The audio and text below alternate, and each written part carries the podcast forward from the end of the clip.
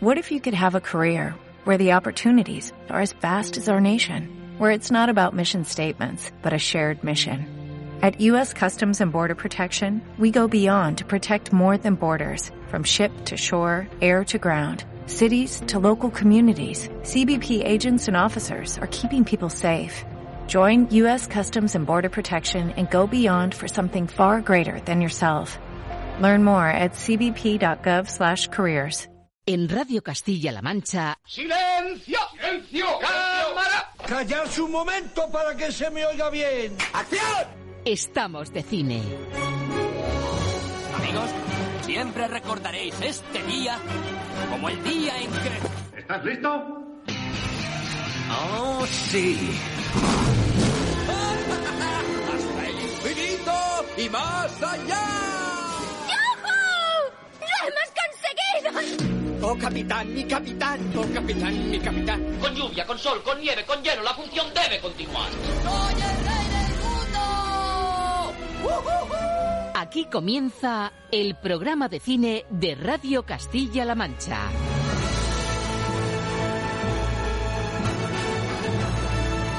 Presenta Roberto Lancha.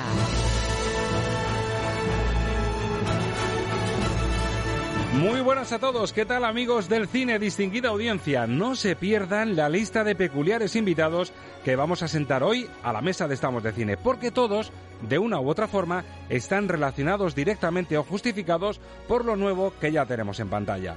Hoy sentamos a nuestra mesa a un grupo de gentlemen, de caballeros desiguales que a mí la verdad me huelen un poco a Mafia 2.0. Un hombre invisible, peligroso y desalmado. Un abogado de color que defiende causas imposibles y una pareja de amigos franceses volcados en el mundo del autismo. Si convertimos a todos estos comensales en títulos de pelis, pues nos encontramos justo la cartelera remozada de este fin de semana. A saber, The Gentleman, El hombre invisible, Un caso de justicia y especiales. Estrenos invitados que por supuesto no se van a librar de nuestro filtro Luchini. Nuestro crítico de cabecera Alberto Lucchini nos espera como siempre a pie de sala, hoy además con chaqueta de cuero y en plan mafioso moderno, y en un estilo más clásico nos espera el cumpleañero Ángel Luque, nuestro experto en bandas sonoras que hoy ambienta el diván de la música de cine al más puro estilo El Padrino. Y es que la actualidad y uno de los estrenos de la semana ha querido ponernos en bandeja rendir homenaje al mundo de Cosa Nostra en el cine. A todos, por supuesto, nos viene la música de Nino Rota para El Padrino pero que nadie se fíe porque hay mucho más y mucho bueno en este especial que hemos preparado de cine y mafia en clave musical. Para comprobarlo, solo tienes que relajarte y aceptar esta oferta irrechazable que te proponemos desde las ondas.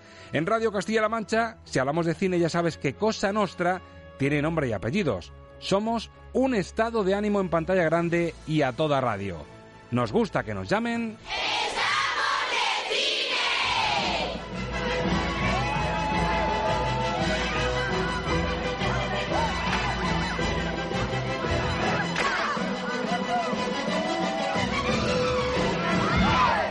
Los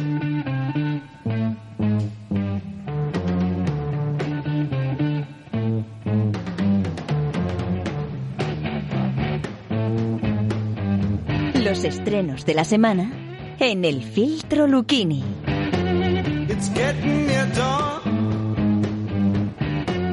When lights close the tired eyes, I'll soon be with you, my love. Pues nada amigos, que mirando la cartelera nos damos cuenta que la mafia pues no estaba tan muerta como parecía o como temíamos, porque con el irlandés ya fue una buena pincelada de Martin Scorsese, aunque se fue de vacío en los Oscar, y nos llegará una apuesta, una mezcla curiosa, comercial, que resucita, o al menos lo intenta, el género mafioso en pantalla. Alberto Lucchini, muy buenas. Hola, muy buenas. Ya tenemos The Gentleman en pantalla, además la tienes recientita, la has visto hace muy poco como paisano, porque hicieron un pase de prensa de esos que no te gustan, a su manera. ¿Se puede decir que se resucita, como sugiere el título, el subtítulo de la película, este The Gentleman de Guy Ritchie recupera el- la mafia en el cine o es solo la intención? Eh, no, no recupera la mafia en el cine, recupera el cine de Guy Ritchie hecho por Guy Ritchie. la mafia es el McGuffin casi, ¿no? Sí, bueno, es que, eh, a ver, no es una película mafiosa o de mafiosos en el sentido que la entendemos tradicionalmente, sino que es una película de Guy Ritchie en homenaje a sí mismo, porque este señor eh, tiene un ego más grande que la Torre Eiffel. Y ahí le añado como te temías. Como me temía, desgraciadamente, ya lo dije la semana pasada, que, que a ver si nos encontrábamos al Guy Ritchie de, de Sherlock Holmes o el Guy Ritchie de Guy Ritchie. Y es el Guy Ritchie de Guy Ritchie. Bueno, el reparto, repartazo. Matthew McConaughey, Charlie Hunnam, Henry Golding, Mitchell Dockery, Jeremy Strong, Colin Farrell, Hugh Grant, Eddie Marsan. Es decir, se ha, se ha rodeado de una buena pandilla para lo que quería hacer. Que en el tráiler a mí me recuerda un poquito, fíjate, a la última entrega de Kissman, con eso del contraste del estilo británico con el estilo americano. Pero claro, llevado a la mafia relacionada con las drogas. La dulce María es mi vida. Tu opio, por otro lado, es y ha sido un destructor de mundos. No estás al día y me gustaría que estudiaras una oferta. No, estoy en venta. No puedo concretar mucho los detalles, pero nuestro protagonista es un animal hambriento. Hay un montón de pasta pululando por ahí. Nuestro antagonista estalla como un espectáculo pirotécnico. Se llama Joder, pero se escribe si no y se pronuncia Jeder. ¡Por favor! Vale, Jeder, no me jodas. Joder. ¡Por favor! Si huele a humo es porque hay un incendio y tendrás que apagarlo rápido. Bueno, ¿te esperabas que Guy Ritchie iba a volver a ser el peor Guy Ritchie? ¿Y qué es lo que realmente te esperabas de este de Gentleman? En cuanto a estilo, en cuanto a narrativa. Bueno, es que en realidad, a ver, el peor Guy Ritchie, yo tampoco me atrevo a decir que es el peor Guy Ritchie, es el Guy Ritchie que a mí no me gusta. eh, a ver, es eh, Guy Ritchie eh, le gusta mucho jugar con las puestas en escena digamos muy efectista, mucho fuego, mucho fuego de artificio, con, con cambios de punto de vista entre los personajes, con unas planificaciones que, aunque la película hable de marihuana, son dignas del LSD, y, y con un ritmo trepidante que, bueno, a sus fans les gusta, a mí me parece que es más propio de un videoclip, y lo que ha hecho ha sido mm, volver a hacer un tipo de cine como el que mm, a algunos les sorprendió hace ya un tiempo con, con cerdos y diamantes o con, o con Lock and Stock, que es un tipo de cine que a mí personalmente no me gusta. Es verdad que tiene sus, sus partidarios, también tiene sus detractores entre los que me encuentro yo, porque a mí me marea el estilo, el estilo de Guy Ritchie, aunque no por eso voy a dejar de reconocer que es un director que tiene un estilo personal, lo que pasa es que no me gusta. Eh, aquí lo que ha hecho es una, una película que más que una película de mafiosos eh, y más que una película de acción, lo que es es una comedia casi surrealista que tiene momentos muy divertidos, pero en conjunto detrás de esa puesta en escena y de todo ese efectismo que practica Richie, pues lo que nos encontramos es que hay prácticamente la nada, que es lo que lo que me pasa a mí con sus películas. Dices, bueno, se ha esforzado tanto en ponerlas en ponerlas en imágenes que, lo que me cuentan esas imágenes no me interesa nada y, me vuelve a pasar aquí como me pasaba con sus películas anteriores. A mí justo por lo que has dicho y por el estilo que intenta eh, adaptar en esta película, me ha recordado justo a Snatch, Cerdos y Diamantes, por cierto, 20 años justo se cumplen, ¿eh? del año 2000, y ha vuelto un poco a la fórmula, ¿no? Un montaje muy vívido, muy rápido y con personajes, pues eso, que, que están en la, en la delincuencia total, vale igual que sean drogas, LSD, marihuana, pero ha repetido un poquito la fórmula de lo que hizo hace 20 años. Sí, sí, bueno, no, solo, no solo ha repetido la fórmula eh, de, de, Snatch y, y de Lock and Stock, es, es, que lo que hace es que la película está llena de autoguiños a sí mismo, porque, mm. porque de verdad Guy Ritchie es un director que, que está encantado de haberse conocido a sí mismo y, y, está, y le gusta mucho um, su forma de, de ver el cine y entonces, pues como si fuera un, un Almodóvar cualquiera, pues no, no le importa hacerse mmm, una serie de automenajes a sí mismo. Eh, bueno, la película es, mmm, pues podría ser como una especie, sin llegar a serlo, de, de remake de ese Snatch 20 años después. Mmm, bueno, al que le gustó Snatch se lo va a pasar muy bien. Y fíjate que te hacía yo la comparación con esto de que la mafia sigue viva en pantalla grande con el irlandés y en algunas cositas que estás diciendo me recuerda también a lo que le pasa a Martin Scorsese, que son muy suyos, que están encantados de haberse conocido y se rodean de su pandilla de siempre para hacer lo que les guste. En este caso, pues eh, Guy Ritchie lo que se ha rodeado es de McConaughey, de, de, de Charlie Hunnam, de Colin Farrell, de Hugh Grant. Bien se lo tienen que haber pasado seguro. No, no, se lo han pasado muy bien y es verdad que transmiten una sensación en, pantalla a todos los actores, especialmente Colin Farrell, que, que está desaforado y desatado, con, con, una vena cómica que no es muy habitual en, en el actor irlandés. Y, y, bueno, pues eh, yo creo que se lo han pasado mejor ellos de lo que nos lo pasamos nosotros viendo la película. Y ese no es buen síntoma. Bueno, no es buen síntoma, mm, o no lo sé. No, es que no sabría decir. También es cierto que cuando uno va a ver una película con, con ciertas prevenciones y esas prevenciones se, se confirman desde el minuto uno, pues es complicado. Bueno, notas para Gentleman. Aquí me llama la atención, Alberto, el contraste entre los usuarios de las páginas cinéfilas, Film Affinity e IMDB, que la ponen un notable sobrado, pero notable alto. Y aquí, sin embargo, en España le pone tres fotogramas, tres y media cinemanía y llega con tres de la prensa internacional. Vamos, en un bien más o menos aceptable, Gentleman.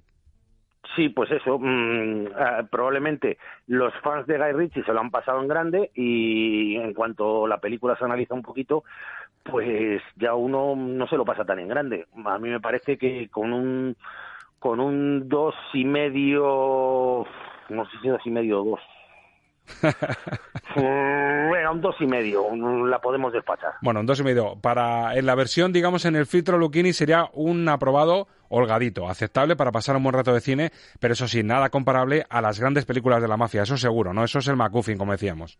No, no, nada que ver. O sea, si la comparamos con películas de Coppola o, de Scorsese, mm, eh, la comparación es, es dolorosísima. Bueno, The Gentleman es una de las películas llamativas de la cartelera, pero no la única. De hecho, antes con Alberto Lucchini estábamos whatsappeando sobre las opciones de cada una y me decía, ojo al hombre invisible, que es un título que siempre ha tenido mucho gancho.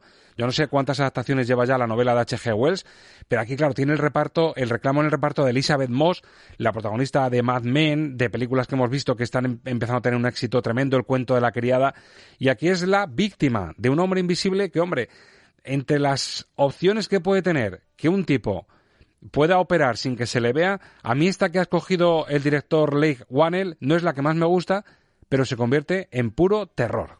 Era un sociópata. Me dijo que nunca podría dejarle. Controlaba mi aspecto y mi forma de vestir. También controlaba cuando salía de casa y al final hasta lo que pensaba. Está muerto. Oye, esto es lo mejor que te puede pasar para recuperar tu libertad. ¿Entiendes?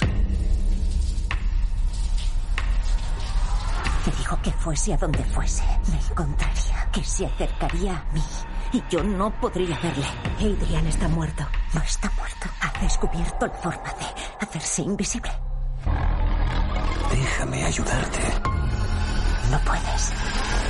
Pues un rico y brillante científico que desaparece, o al menos eso parece en la película, y resulta que al final es el hombre invisible que da pie al título de la película. A mí, Alberto, mm, francamente, me parece un desperdicio tener la capacidad de tener a un hombre invisible y que se convierta en este tipo que es un sociópata manipulador.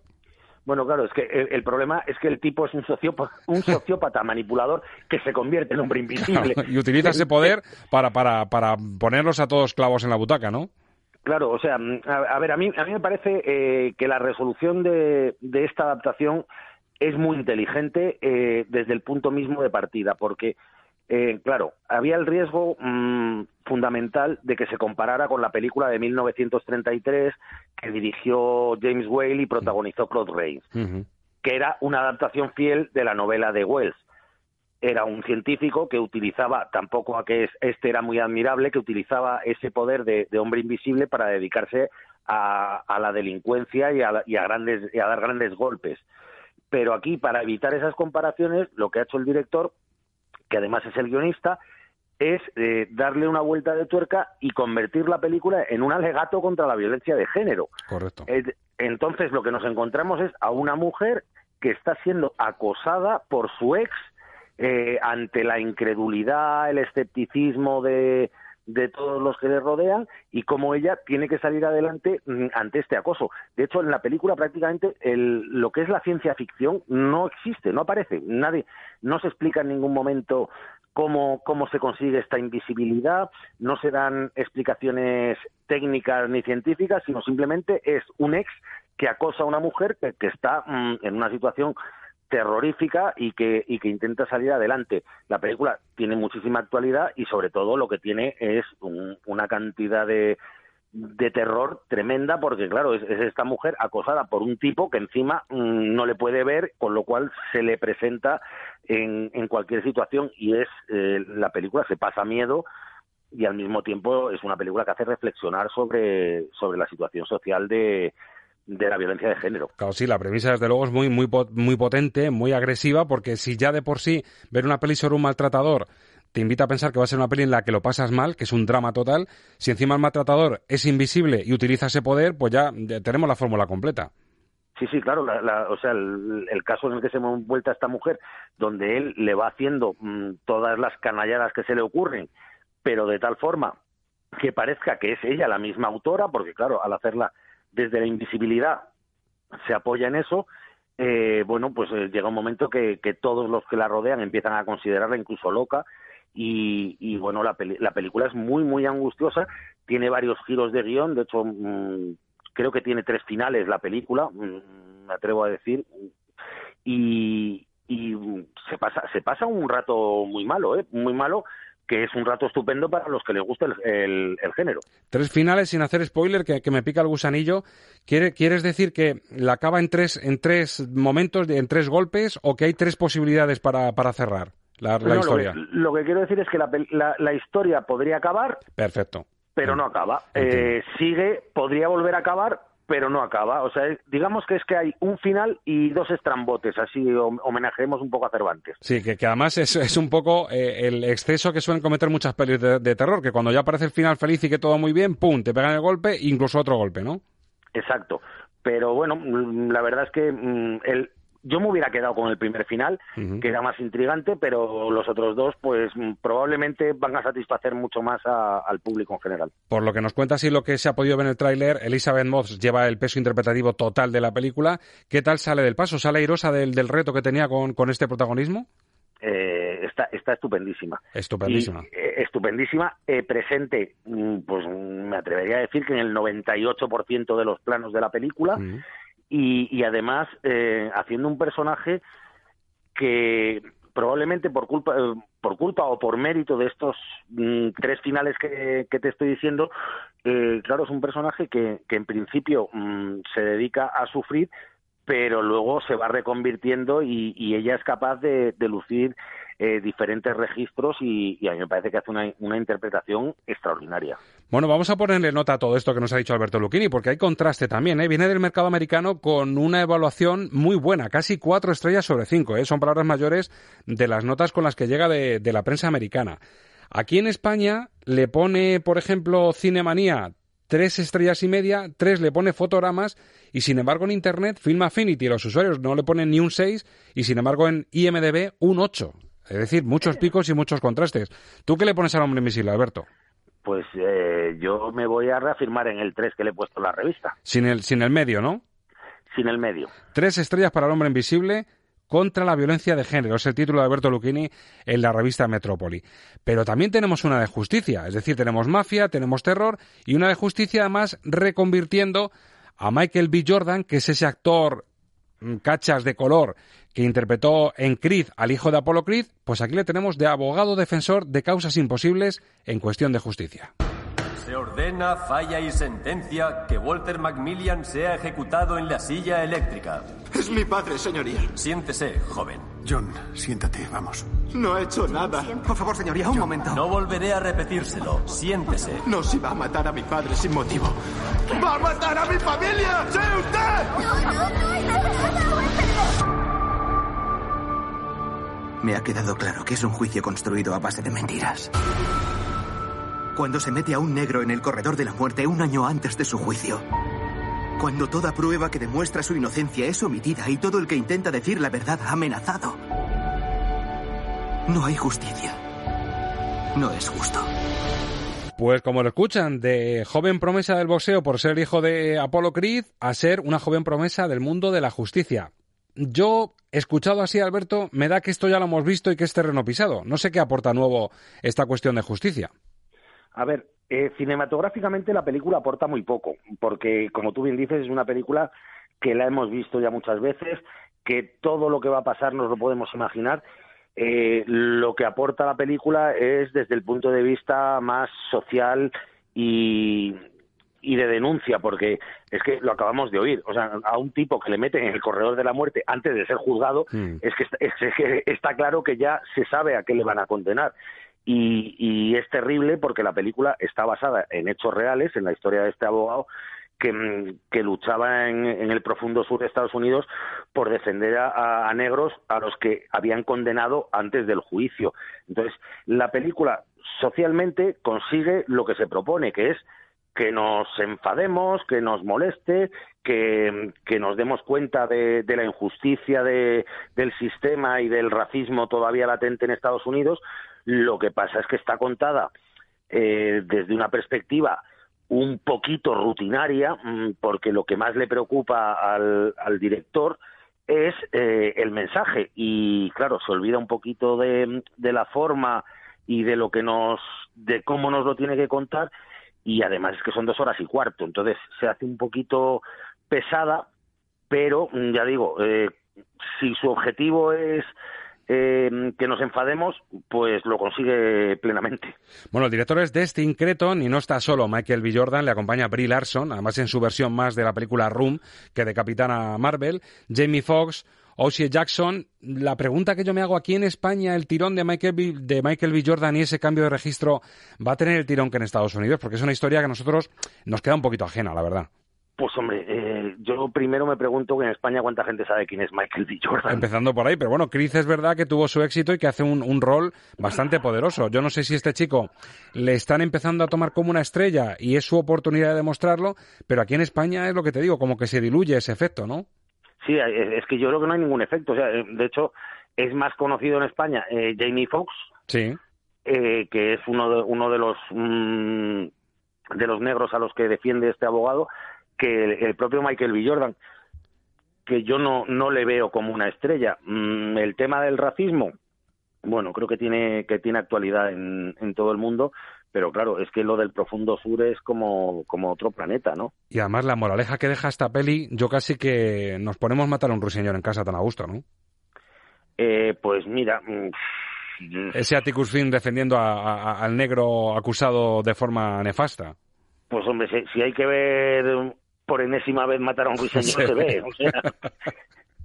Bueno, pues que nos perdone el orden de cuestión de justicia, pero oye, hay que hacer justicia efectivamente al, al calibrar los estrenos de la semana. Y fíjate que no viene con malas notas. eh, se ha temperado un poquito el efecto que estaba viendo aquí con lo que lleváis en Metrópoli, que le pone Francisco Marinero dos estrellas, pero es que viene de la prensa internacional con cuatro prácticamente, cuatro le pone Fotogramas, tres Cinemanía y un notable en Internet. Digo, pues igual no está tan mal la película. Tú estás más con Francisco Marinero, me parece a mí, ¿no? Eh, pero vamos, al 100%. Las dos estrellas redondas. Las dos estrellas redonditas. Bueno, y cine solidario también, en este caso, con el toque francés. En la dirección, Olivier Nakache, Eric Toledano nos presentan especiales, dos amigos volcados en el mundo del autismo. ¿Y cuál es su diagnóstico? Autismo de grado 1, especialmente severo.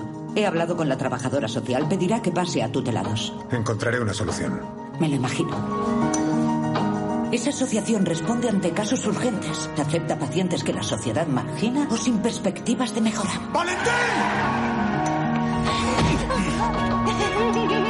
El mundo se divide en dos categorías, los que ya ni te ven ni te oyen y los otros. que no abundan mucho. ¿Por qué desde hace 15 años los médicos, los hospitales me llaman todos los días al móvil para saber si puedo acoger a más niños?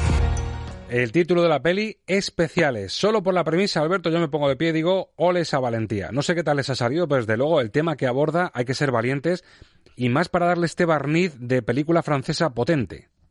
A ver, mm, la película es durísima, lo primero, porque es un- una mezcla de, de ficción y de, y de documental, porque cuenta la historia de, estos dos personajes, un, un musulmán y un judío, que se dedican a ayudar a enfermos autistas mm, a los que la sociedad mm, margina directamente, incluido el sistema, el sistema sanitario y social, y, y estos personajes están interpretados por auténticos autistas, con lo cual eh, hay escenas mm, tremendas de, de personajes que se autolesionan, que, que no son capaces de interactuar con los demás, y, y el mérito de, de los dos directores es haber sabido eh, contar esta historia. Eh, yo con esta película tengo un pequeño problema, que es el mismo que me pasa con el cine habitualmente de la Casa y Toledano, me pasó con Intocable, Sí.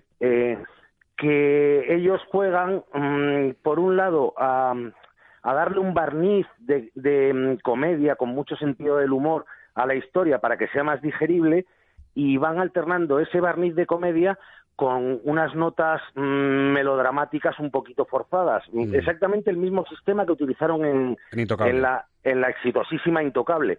Y a mí me, mm, no lo sé, a mí me da la impresión de que le veo las costuras a la película. Es, está todo como muy demasiado pensado Sí. y, y demasiado estudiado. Eh, Ahora toca mm, dos risas y ahora le ponemos un nudo en la garganta al espectador y cuando ya tiene el nudo en la garganta y está a punto de echarse a llorar, le damos otros dos momentos de relax con, con dos risas y me parece todo como un pelín tramposo.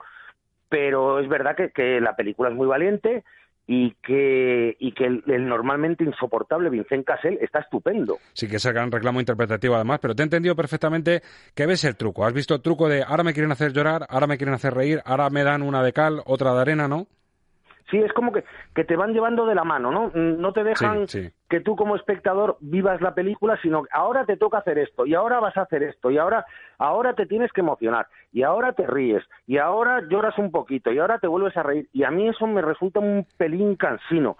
Eh, bueno, en Francia, mm, en el- en- entre el público francés, esta fórmula funciona muy bien, y, y yo creo que es una película que puede funcionar. De hecho, mm, es una película que tiene muchísimo, muchísimo que ver, salvando, salvando las distancias del sur y el norte de los Pirineos con campeones. Claro, yo te iba a decir justo eso, que me estaba recordando a campeones, pero yo creo que en el caso de Fesser se le nota menos las costuras, estuvo más finito en el engranaje que hace que te emociones, te rías, te lleva mejor sin que veas el truco. Claro, es que ese es el tema. De- mm, yo creo que, que, al espectador mm, hay que, hay que dejarle un poquito de libertad para que sea él el que decida eh, qué sensaciones le produce la película. Y Nakasi y Toledano me parece que, que fuerzan demasiado, pero mm, ya te digo que es que pasaba lo mismo en Intocable. O sea, ahora es toca drama, ahora toca comedia y, y a mí me resulta un poquito cansino. Yo la estuve viendo en un, en un pase con público, además, y, y es verdad que la gente respondía exactamente al, a lo que iba marcando la película, con lo cual mal hecha no está. Mm, igual es que eres perro viejo ya de la crítica, ¿eh? También te puede pasar factura que te sabes ya los trucos y las fórmulas. Eh, bueno, mm, yo creo que cuando uno ha visto mucho cine, mm, las costuras a las películas se le van viendo y, y a veces mm, creo que es mejor ir al cine a, a dejarse llevar, pero a, a mí me cuesta. Bueno, pues eh, la verdad es que las cuatro películas fuertes de la semana y que tenemos en cartel prácticamente tienen las mismas notas, porque Especiales, que es la peli de la que estamos hablando francesa, está en torno a las tres de media, tanto en Cinemanía como en Fotogramas, un notable holgado en Internet. ¿Tú qué le pones sobre cinco?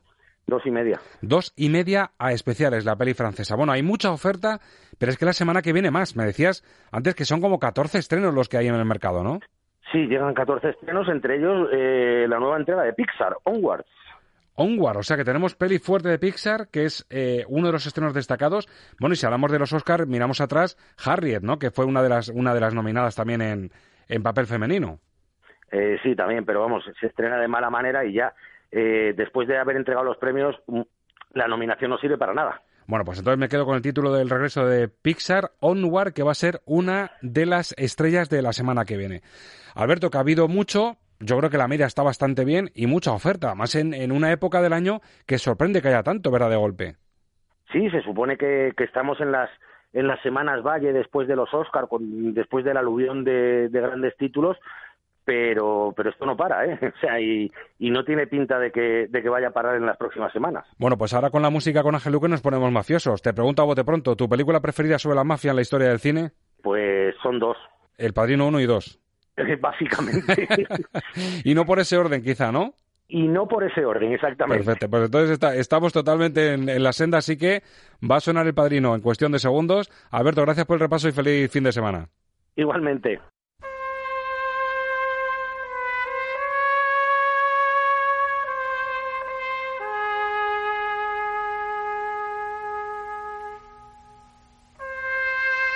Estamos de cine con Roberto Lancha.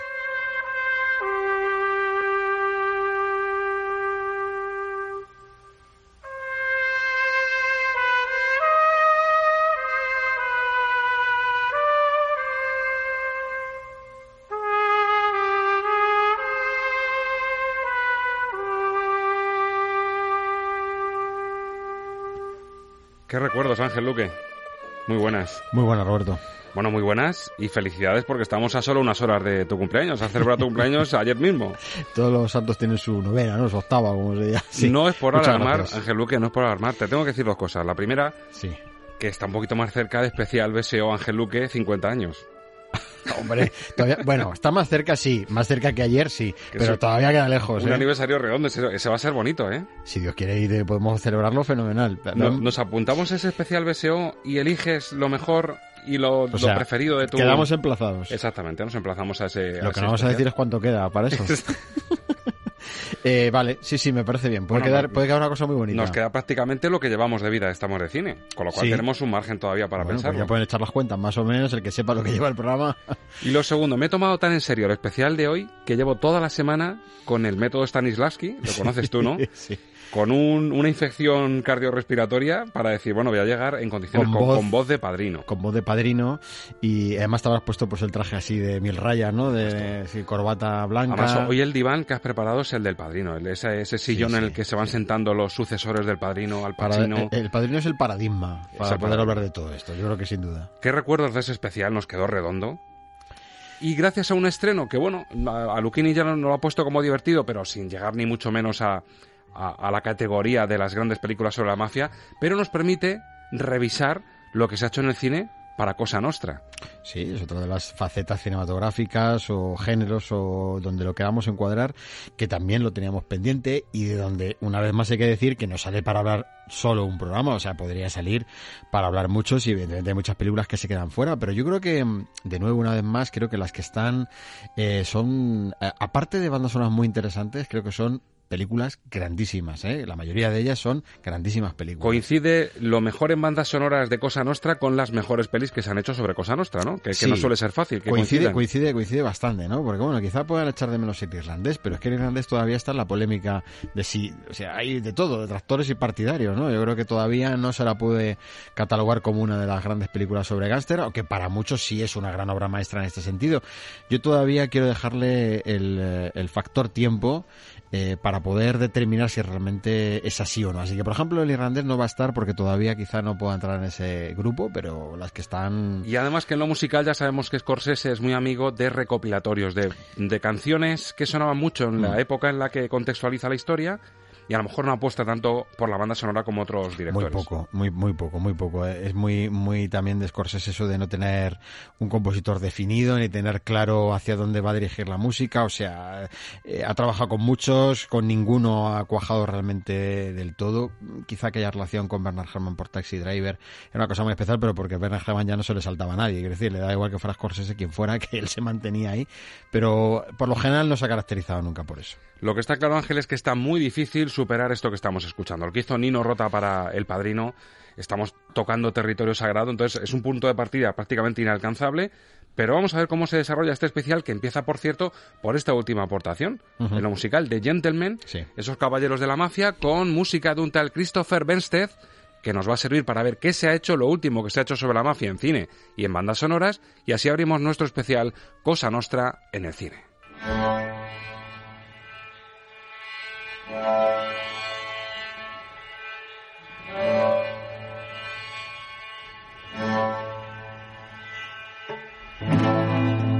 Lo que ves es lo que oyes.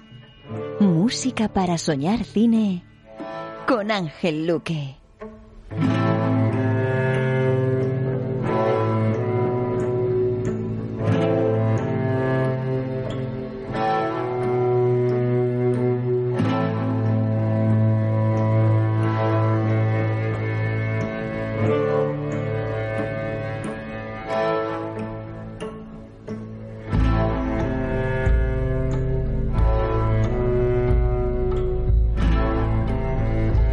Estoy empezando a asustar un poquito, Ángel. Sí, porque- En todo lo que estamos escuchando últimamente, escucho el chelo por todas las partes. Sí, es curioso, sí, sí, sí, sí. ¿Verdad que sí? No es anecdótico, ¿eh? Está claro que no es anecdótico, o sea, hay cosas que ya superan un poco lo meramente circunstancial, o sea, cada vez aparecen más y están marcando eh, pues una pauta de los compositores de los últimos años que quieren dar como una presencia muy especial de la música, darle mucha personalidad, darle mucha entidad y efectivamente, hombre, la banda sonora no prima, esta banda sonora no está marcada es fundamentalmente, o sea, no es una sonora esencialmente de cello, pero aquí tenemos uno de los temas fundamentales de la película y efectivamente hay un chelo, o sea, está, mm, está generando una escuela, esto es una cosa muy, muy curiosa, no sé cuánto va a durar, pero vamos, que está claro que está muy presente. Desde luego no parece una película de la mafia, ni mucho menos tan dinámica como parece este de Gentleman, pero claro, esto nos recuerda a lo que hizo Hildur Guadanotir con Chernobyl, que nos marcó, lo que ha hecho con Joker, la, la banda sonora oscarizada este año, lo que ha hecho Thomas Newman también en 1917, con lo cual estamos viendo que es una, una tendencia Sí. que efectivamente Bueno, está marcando tendencia. Lo que pasa es que este está más influenciado por Carter Barbell, que va a aparecer aquí también, tres anuncios de las afueras, Muerte entre las flores, todos los hermanos Cohen. Eh, ha metido un poquito más de esa sonoridad, eh, porque tiene un fondo de western un poquitín, tiene un fondo también de ese cine fronterizo, tiene un poquito también ese, ese Sí, porque pozo hay- detrás. hay pinceladas de guitarra clásica Tiene ese fondo, también, tiene sí. ese fondo de, de por detrás también, o sea, lo va llevando a ese, a ese terreno. De hecho, este compositor no es muy no es muy del ámbito de la banda sonora, o sea, eh, real- realmente este ganó eh, un Oscar por mejor mezcla de sonidos, o sea, de estos que casi nadie nunca se va a acordar, Muy por la banda sonora de Gravity. Él estaba ahí trabajando con Stephen Price y eso viene de la productora de Hans Zimmer. Es que eh, al final todo eso tiene su relación. Entonces, bueno, este nace de ahí, se ha metido a la composición ahora y bueno, yo creo que ha hecho un trabajo más o menos digno. A mí me parece que está no está mal la banda sonora y con este con esta sonoridad. Bueno, esto es lo último sobre Gangster, esa película de Gentleman que nos permite hacer este especial, pero ahora sí nos ponemos en blanco y negro. Recuperamos ese pozo del blanco y negro, de ese granulado especial en pantalla y recuperamos ese toque de cine y mafia que nos lleva hasta el año 54. Peliculón a la vista. On the Waterfront, aquí en España La Ley del Silencio, en la dirección Elia Kazan, casi nada. La música de otro de los grandes, Leonard Bernstein. Y el reparto para que les voy a contar Carl Maiden, Marlon Brando, Eva Marie Saint. Vamos a ver cómo suena el tema que ha elegido Ángel Luque para esta Ley del Silencio con el sello del gran Leonard Bernstein.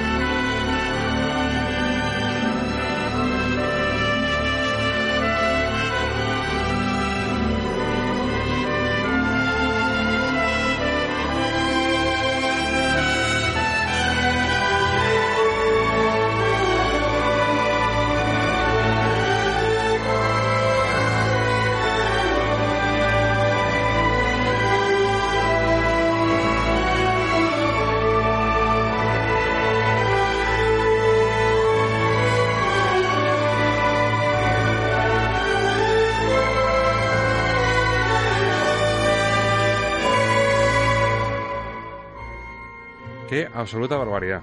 Sí. Si hace poco decíamos analizando los Oscar, ya no se hacen bandas sonoras de las de antes, de estas que marcan.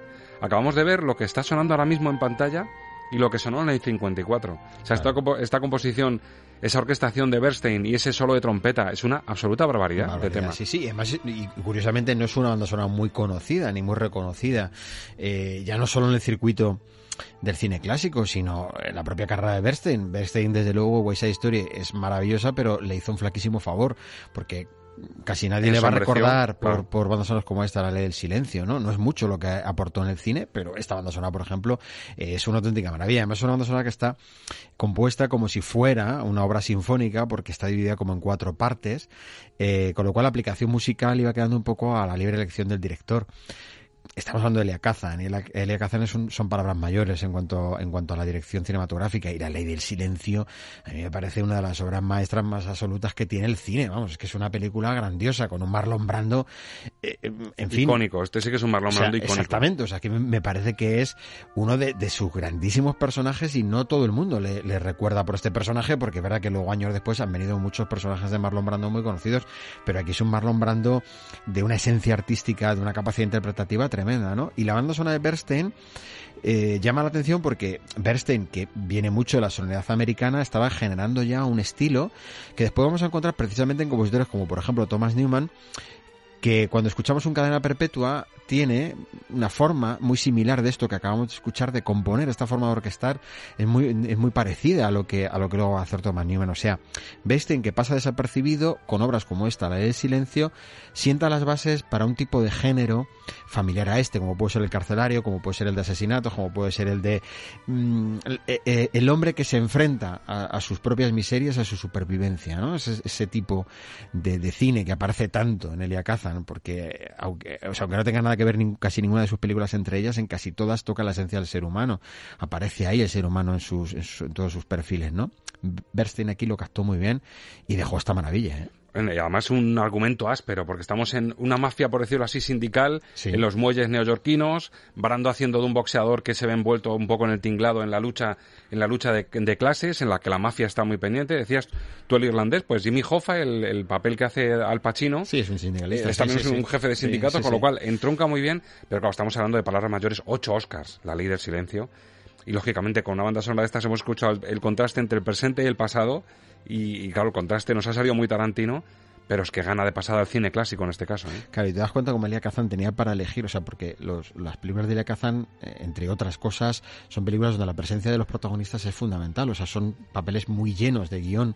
Y tú te ves con un Stanley Kubrick, eh, perdón, con un eh, Kirk Douglas, va a ser Stanley Kubrick por la relación con Kirk Douglas, con un, con un Kirk Douglas, con un Warren Beatty, le ves con un Marlon Brando aquí, o sea, le ves creando actores que los ponía en situaciones de una gran intensidad interpretativa, ¿no? Y dices madre mía, lo que le sacaba Kazan a los actores, hay pocos directores que los pusieran esas tesituras, porque esa es una película cargadísima de, de momentos muy complejos y de unos momentos de guion muy intensos, muy fuertes. Es, es- vamos, a mí me parece magistral esta Elia. Kazan se atrevía con este tipo de argumentos y, y fíjate lo que decíamos de- del contraste del cine de ahora, del cine de antes, una película con ese blanco y negro, con, con, esa, con ese poder y con una música a la altura de una gran historia como es esta.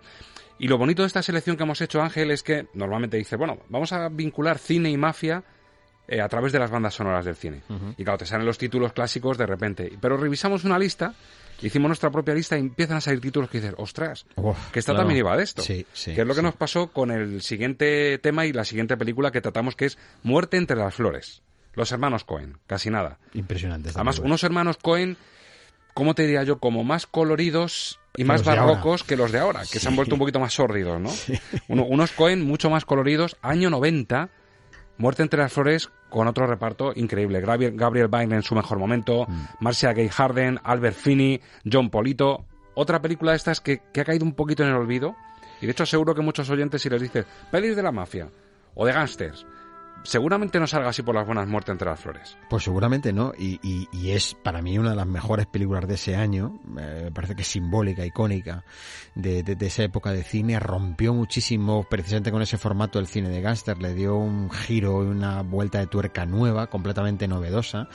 A mí me parece que, fíjate, es... es Claro, los Cohen eh, son pioneros en muchas cosas, en la forma de guionizar, en la forma de llevar las historias de una manera eh, sorprendente, con giros distintos, con personajes novedosos en todos los sentidos, ¿no? A mí me recuerda cuando luego ve uno cosas de Sorrentino, por ejemplo, y cosas así, dices tú, hombre, creo que Sorrentino tiene mucho que agradecerle también a gente como los Cohen, ¿eh? Porque esa forma de girar y de retorcer a los personajes hasta sacarles un juego totalmente diferente, cuando uno ve Muerto entre las flores está viendo un homenaje a lo clásico desde un punto de vista completamente novedoso de narrar, y eso la hace una gran película. De hecho, se desarrolla en el año 29. La música es de Carter Burwell. Y vamos a ver qué tal, porque esta vez el contraste entre el año 54 y el 90 no va a ser tan escandaloso como el del principio.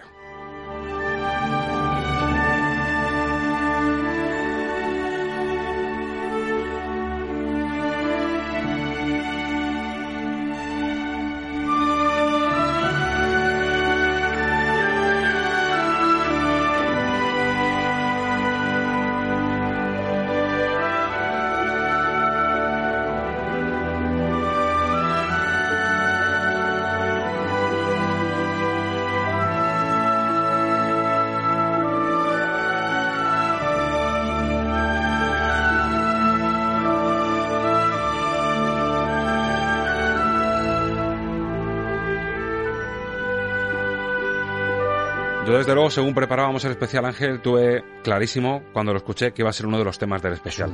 Es una, maravilla de banda sonora. Eh, claro, Carter Barbell, eh, por tres anuncios en las afueras, eh, fue nominado. Y me acuerdo que cuando hablamos de aquellas nominaciones, eh, yo dije, eh, no es la banda sonora por la que más se tenía que haber nominado a Carter Barbell, porque todo lo que les ha hecho a los Cohen, porque es su gran compositor de cabecera, eh, realmente lo que guarda la esencia suya como compositor. Y efectivamente, o sea, cuando uno escucha Muerte entre las flores, aparte de que a mí lo escucho y me entra muchísimas ganas de volver a ver la película, que hace tiempo que no la veo, y eh, recuerdo que disfruté mucho, a pesar de ser una película muy dura, pero tiene momentos grandiosos, sublimes, pues mm, me hace darme cuenta de nuevo que Carter Barbell es un compositor muy interesante y que mucho de lo que los Coes son es gracias a estas bandas sonoras que le dan una esencia especial, ¿no? Cuando yo lo escuché en, eh, en tres anuncios a las afueras, efectivamente dije, es que esto es para Carter Barbell también, porque es el tipo de cine que él iba a saber hacer muy bien, ¿no? Pero con los Cohen es donde ha sacado mucho más la esencia. Como ves, aquí está mucho más orquestal. Exacto. ¿eh? Es mucho más potente, mucho más sonoro. Tiene, tiene otra. Por eso te decía que la banda sonora de Gentleman intenta un poquito acercarse a esto, intenta asimilar esta, esta forma, este estilo, porque Barbel para este tipo de cine es el compositor sin duda. ¿eh? Y nos vale el contraste que decíamos entre los Cohen de ahora y el Barwell Sí. de ahora con eh, tres anuncios en las afueras y los Cohen de esa época del año 90 y del propio compositor, más Sí. colorido, más barroco, Mm. viniéndose más arriba y es un ejemplo muy claro de esto. Bueno, más ejemplos. Resulta que tenemos a otro maestro, hemos tocado a Bernstein, a Leonard Bernstein, Mm. pero tenemos a otro maestro como tu queridísimo Ennio Morricone, que también sabe lo que es hacer cine de gastes, amigo. Hombre, fíjate. O sea, para Morricone fue la oportunidad de, de, en cierta medida, homenajear a Nino Rota. ¿eh? O sea, que, que, que realmente si hay un sucesor de Nino Rota, ese fue Morricone, sin duda alguna. Y que Brian De Palma le llamara. Cuando Brian De Palma, fíjate, siempre había admirado muchísimo a Bernard Herrmann y siempre le había querido tener ahí, pero claro, Bernard Herrmann ya no existía. Claro, Brian De Palma se da cuenta que el único sucesor posible para algo parecido a lo que Nino Rota hizo para el padrino solo era Morricone. Y Morricone creó una banda sonora de, o sea, una fuerza, de una calidad musical, de un nivelazo, que estoy convencido que a Nino Rota le hubiera gustado muchísimo, porque es un gran homenaje a él. Y de hecho el tema que va a sonar es el que más homenajea al estilo de Nino Rota. No es el más conocido, no es el más agradable, quizá, porque el tema principal de Leon Ness es el que, el que siempre ha dado sonoridad a esta película, pero a mí me parece que es uno de los grandísimos temas. Y de hecho, Morricone el que toca en directo siempre es este, no es el otro. Elige de Los Intocables, que es el tema que la Eso película es. que tenemos entre manos, año 87, como has dicho tú en la dirección, Brian De Palma, Kevin Costner haciendo de Elliot Ness, un maravilloso Sean Connery que se llevó Oscar como secundario apoyando a, a Kevin Costner y a Elliot Ness, y un tal Robert De Niro haciendo de Al Capone. Casi nada, ¿eh? Al sí, aparato. sí, sí. Estaban ahí Andy García, que en esos tiempos estaba muy potente también. Parecía que iba a ser el Pacino de, de- Sí. de- de esos tiempos. Y luego Andy García se quedó un poco, se ha quedado un poco desinflado, ¿no? Pero en aquellos tiempos eh, en ese cine era una presencia importante. Aquí casi se, se perfiló como el sustituto de, de los Corleone. Sí, sí, sí, sí, este porque le iba, o sea, estaba muy bien, pero luego Andy García se fue desinflando, no sé. Pero eh, el reparto fue ideal, hay que reconocerlo. Yo creo que Kevin Costner no se iba a ver en otra como esta, pero fue- eso- escucha, fue un, ta- un taquillazo. Esto fue un boca a oído sí, brutal, ¿eh? Sí, sí, sí, sí. Fue un taquillazo, fue una, es que era una película esencial para verla en el cine y un disfrute absoluto. Venga, pues nos ponemos de pie. El maestro Morricone para un clásico Los Intocables de Elliot Ness.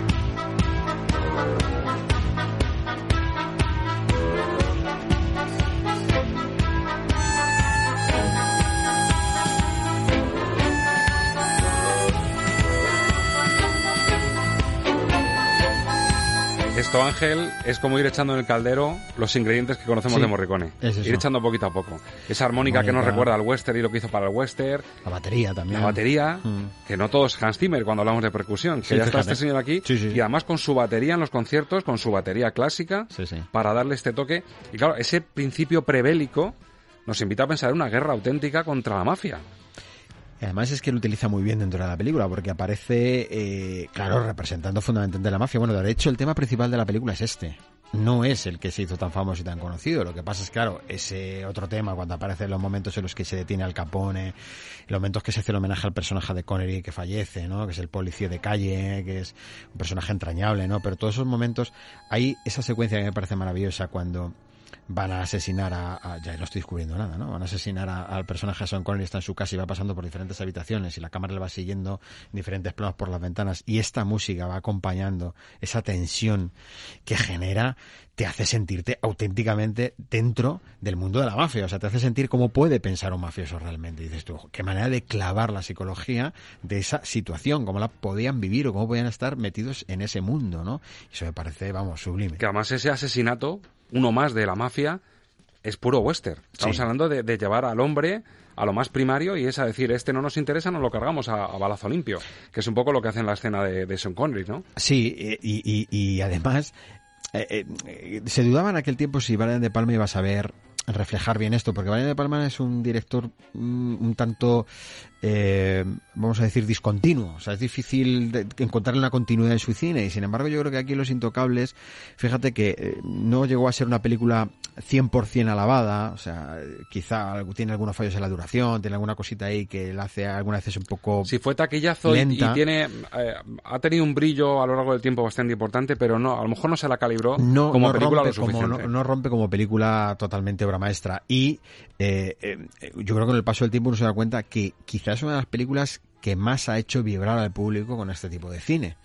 ¿eh? Porque El Padrino es una obra magistral, una lección absoluta de cine y es una forma de vibrar diferente. Aquí tiene ese componente acción, ese componente ritmo que es fundamental para la película y la elección de Morricone pues fue desde luego, vamos, indudable. Bueno, año 87, Brian De Palma, estos intocables de Elliot Ness, pero unos añitos después, en el 93, se sigue viniendo arriba con el género de la mafia y se atreve con al estilo de Carlitos, Carlitos Way. ¿Cómo se llama eso aquí en España? Carlitos Way, todo el mundo sabe que significa atrapado por su pasado. Lo dice la palabra, Carlitos Way. Pues fue atrapado por su pasado en el año 93 y aquí apuesta en la música por Patrick Doyle. Cambio de registro. Sorprendente.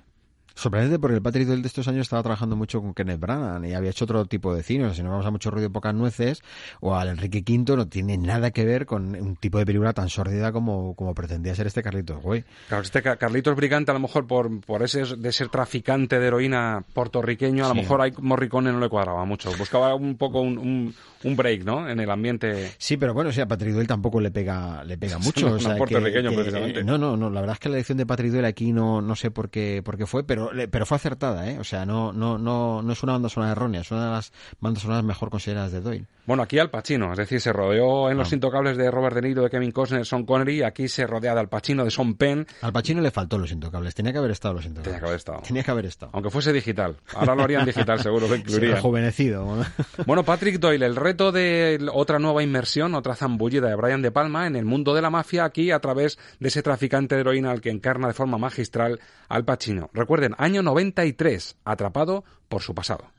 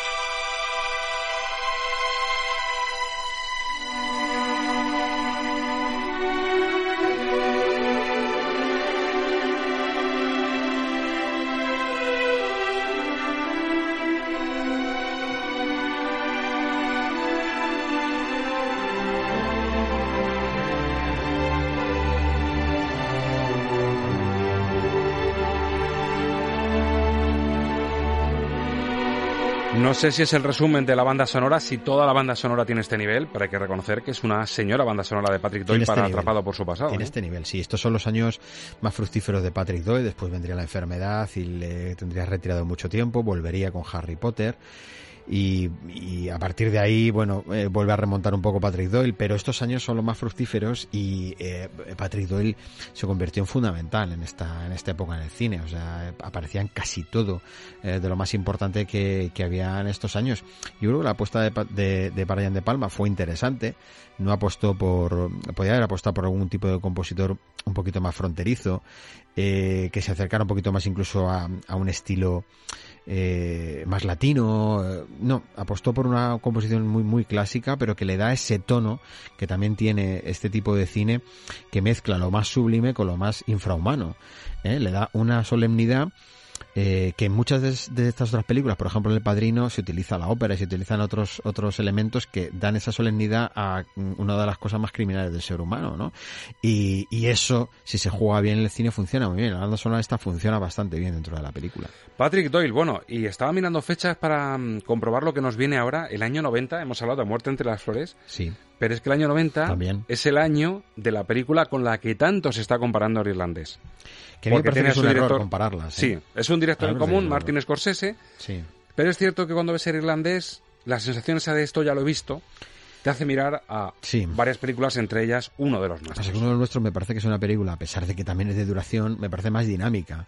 Me, me parece eh, de un ritmo un poquito más vivo en muchos momentos. O sea, el irlandés hay veces que parece que es una consecución de secuencias diferentes con un hilo conductor que son los mismos personajes. Pero Esta es más auténtica. Eso es. Aquí aportó mucho más Scorsese. Está más fresco, yo creo. Sí. ¿eh? Estaba más fresco. Bueno, una película de larguísima duración, 148 minutos, un reparto de infarto, Ray Liotta, que fue su, su, gran descubrimiento, que además Mm. es el conductor de la, de la historia. Sí, ese- señor. Esa voz en off que desde niño nos va Y que estaba contando. espectacular en esta película. espectacular en la película. Robert De Niro de nuevo, Joe Pesci, Lorian Blanco, Paul Sorbino, Chuck Lowe, Christopher Serrón, bueno, un largo etcétera, un repartazo para esta película sobre la mafia y cómo ese chico de los recados se acaba convirtiendo pues en, en uno de los líderes de Cosa Nostra. Mm. En la versión de Martin Scorsese, que aquí precisamente recurre a lo que hemos dicho de él, que en lugar de apostar por un compositor de bandas sonoras, apuesta por un gran super hits de éxitos de la época que le van a ir muy bien para meter ese tono de rock clásico, de mm, adornar un poquito la historia de la mafia desde el punto de vista de música americana. Yo no sé si lo dijimos cuando hicimos el homenaje a Tarantino, pero uno de los nuestros es quizá la gran inspiración en esa forma de hacer una playlist de canciones de muchas épocas, de muchos tiempos en este tipo de cine. O sea que realmente eh, habría que preguntárselo a Tarantino, ¿no? A lo mejor algún día tenemos la oportunidad de preguntárselo, fíjate tú. Pero eh, estoy muy, muy, muy convencido, o vamos, que casi, casi creo que esto es así, y no me extrañaría nada que eh, Tarantino, una de las eh, cosas en las que más se fija en una película como uno de los nuestros es precisamente en esta forma de introducir la música y en hacer un recorrido histórico en la playlist, pasando por muchas épocas y décadas eh, musicales, porque en esta banda sonora aparece de todo. Es una banda sonora que tiene una barbaridad de música, muchísimas canciones y pasa por, pues, por casi todos los estilos musicales. Y suenan temazos como este que vamos a escuchar, que es cierto que no es una banda sonora original pura, pero nos sirve para escuchar a Tony Bennett contando este Rack to Rich, pobreza a la riqueza.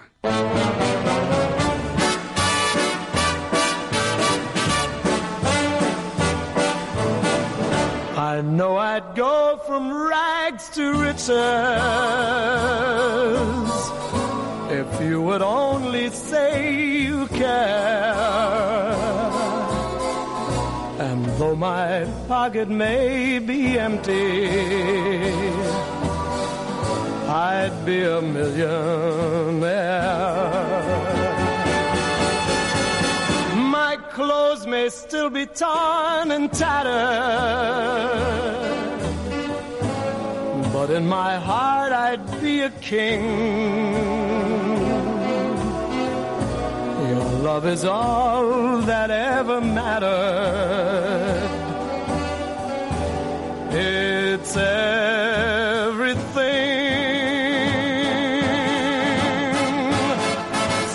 poder evocador de temas que asocias de forma inmediata a una época. Es infalible. Si tienes buen oído y buen gusto, enseguida enfocas y contextualizas un tema como este a la época que nos cuenta uno de los nuestros. Claro, este está aquí también, bueno, no solo porque uno de los nuestros es una de las películas más simbólicas de este género, sino también porque efectivamente este género eh, como hemos visto, es difícil identificarle con un estilo musical, pero si hay un estilo musical que le identifica es este tipo de, música, este ragtime, este jazz, este blues, o sea, este, este estilo musical que va a aparecer en muchos momentos representando una época, claro, representando a los años 20, a los años 30, de muchas maneras, pero claro, eso es lo que incluso mentalmente más fácil te va a resultar eh, asociar. Y no hay prácticamente película de estas, incluso Con Faldas de lo Loco, donde no aparezca, bueno, Faldas de, con Faldas de lo Loco podemos decir que también es una película de gángsters. Podríamos meterla ahí. Pero perfectamente, porque, porque, hay hombre, hecho, es que van huyendo de los gángsters y además es, en el hotel donde están hay un encuentro que eso me parece grandioso, como un congreso de gángster, que, que es, es maravilloso, ¿no? Es así de Billy Builder, increíbles. Entonces, la música de este estilo es lo que simboliza eh, la época y eso está clarísimo. Entonces, claro, la mente más fácilmente se te va a ese estilo de música y esto Scorsese lo sabe muy bien y por eso lleva a hacer una playlist completamente diferente de una recopilación de temas que de una manera o de otra se pueden asociar a una forma de vivir, a esa forma de vivir que ellos representan. Y lo repite en irlandés con otra nómina mareante porque ahí sí, sí, que me da la sensación que es un videoclip detrás de otro, sí, con sí. música de esa época, uno y otro, y dices, ya, ya, es un poquito excesivo esto, ¿no? Decíamos antes que saldrían dos programas, no me puedo dejar, porque lo tengo en mi mente, que Camino a la Perdición es una maravillosa banda sonora de Thomas Newman. Lo que pasa es que, que Thomas Newman prácticamente, últimamente, en los últimos tiempos, ya casi hemos escuchado su, su Esa se merece una excusa para hablar de ella tranquilamente, porque es una grandísima banda sonora, es una grandísima película. San Méndez, eh, para los que ponen en duda con 1917 si lo que ha hecho es un prodigio tecnológico o una, una buena enseñanza de dirección, pues muy fácil. Vamos a ver Camino a la Perdición, vamos a ver American Beauty vemos si San Méndez es un gran director o no, porque es una lección magistral de, de dirección, ¿no? Y aquí en uno de los nuestros nos sirve para finalizar con lo que todos podemos comprender mejor que musicalmente hablando es este género de gángsters, ¿no? Y nos sirve para ver también, para comprobar y para escuchar que mezclar cine y mafia te permite hacer una playlist como esta que hace Martin Scorsese, pero se convierte en un género o subgénero que es un gran aglutinador de grandes directores, de grandes También. compositores y de repartazos. Nos ha pasado con el, con el boxeo, nos ha pasado también mm, con, con qué más temas nos pasó Eh, con el western por supuesto. El western, la, la- el género carcelario. el género carcelario. el género judicial. con lo cual el cine de Gasters da para aglutinar grandes directores grandes repartos y grandes bandas sonoras también. Bueno en la despedida otro grande Dean Martin y además el tema que has escogido de la traducción me parece maravillosa porque es el juego de los contrastes. Una canción elegante que parece de Frank Sinatra Mm. por el estilo pero se titula ¿No es eso una patada en la cabeza? Que te imaginas a un mafioso de estos que se le va, a un Robert De Niro, a un Joe Pesci, en uno de los nuestros, cuando cogen el bate, y claro, lo ves y dices, ¿no es eso una patada en la cabeza lo que le están dando a ese hombre? Pues ese es el título de tema que ha elegido Ángel Luque para bajar el telón a este especial Cine y Gasters.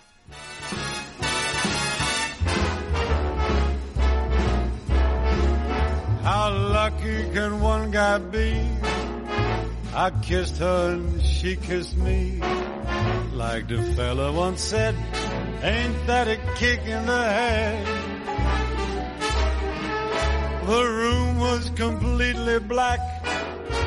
I hugged her and she hugged back. Like the sailor said, quote, ain't that a hole in the boat? My head keeps spinning. I go to sleep and keep grinning. If this is just a the beginning, my life is gonna be beautiful. I've sunshine enough to spread. It's just like the fella said. Tell me quick. Pues uno de los integrantes del mítico Rat Pack, en el que estaba también Frank Sinatra, y esto, claro, esto te retrotrae a Las Vegas, te retrotrae a esa forma de fundir un actor del Hollywood dorado con esta forma de cantar. Pues claro, bueno, porque Frank Sinatra realmente deja, o sea, nace como actor y al final deja la, interpretación por la música. Dean Martin es un actor que grabó muchos discos en su, en su momento y que tiene, como vemos, una voz magnífica y que me parece que la elección de Scorsese de este tema o de quienes le diseñaron un poco lo que es eh, la lista de canciones para la película es acertadísimo, porque mm, si hay un personaje o un actor que también podría haber participado en una película de ese estilo, es Dean Martin. Pasa que no le pilló, no es, no es de esa, de, pero, pero Dean Martin es un perfil de actor con esa galantería eh, pícara y con esa capacidad de ser un poco engañoso y a Le la vez le ves en la esquina del club, mira, ese es... eh, cigarrito, el sombrero sí, medio lado. Marco ¿no? Tataglia, que es un otro de los peligrosos de la mafia. ¿no? La- la- la- el, el- el traje de chaqueta sí, en fin, o sea, y me parece que elegir a Dean Martin para finalizar es un homenaje también a eh, estos grandes que también participaron de una forma indirecta porque el cine y la mafia siempre han estado emparentados no solo como género musical, sino también como forma de vida, que se lo cuentan a Frank Sinatra, ¿no? Que estaba ahí también siempre muy metido. Y, y, este sonido es ese sonido, es ese sonido de ese tiempo. Y me parece que si hay una forma de definir bien, es un tema como este. La mafia sigue viva, amigo Luque. Ya. Y lo hemos demostrado con este mucho, especial. Desde luego. Bueno, pues un especial que nos apetecía mucho porque sabíamos que iban, iban a sonar bandas sonoras y canciones tan buenas como esta de Dean Martin. Ángel, ha sido un placer. Para mí también. La semana que viene repetimos. Estaremos aquí. Pues vaya que si vamos a repetir, amigos. Además, lo teníamos, lo estamos trasteando así en silencio, Ángel Luque y yo. Igual volvemos con una oferta que no pueden rechazar. Vamos a dejar el sillón, el diván de las bandas sonoras así tipo padrino, porque creo que puede ser una buena oferta como cebo para la semana que viene. Amigos, amigas, señoras y señores, ya saben que si les gusta el cine, aunque sea escucharlo de fondo y estar un poquito al tanto de música, cine, series y bandas sonoras, aquí nos tienen a los de Estamos de Cine. La semana que viene, butaca reservada. Adiós, feliz semana de cine.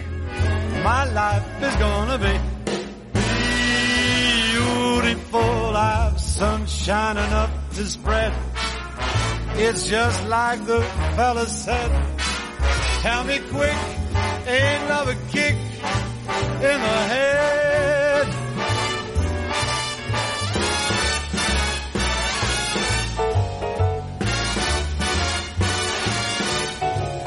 Like the fella once said, ain't that a kick in the head?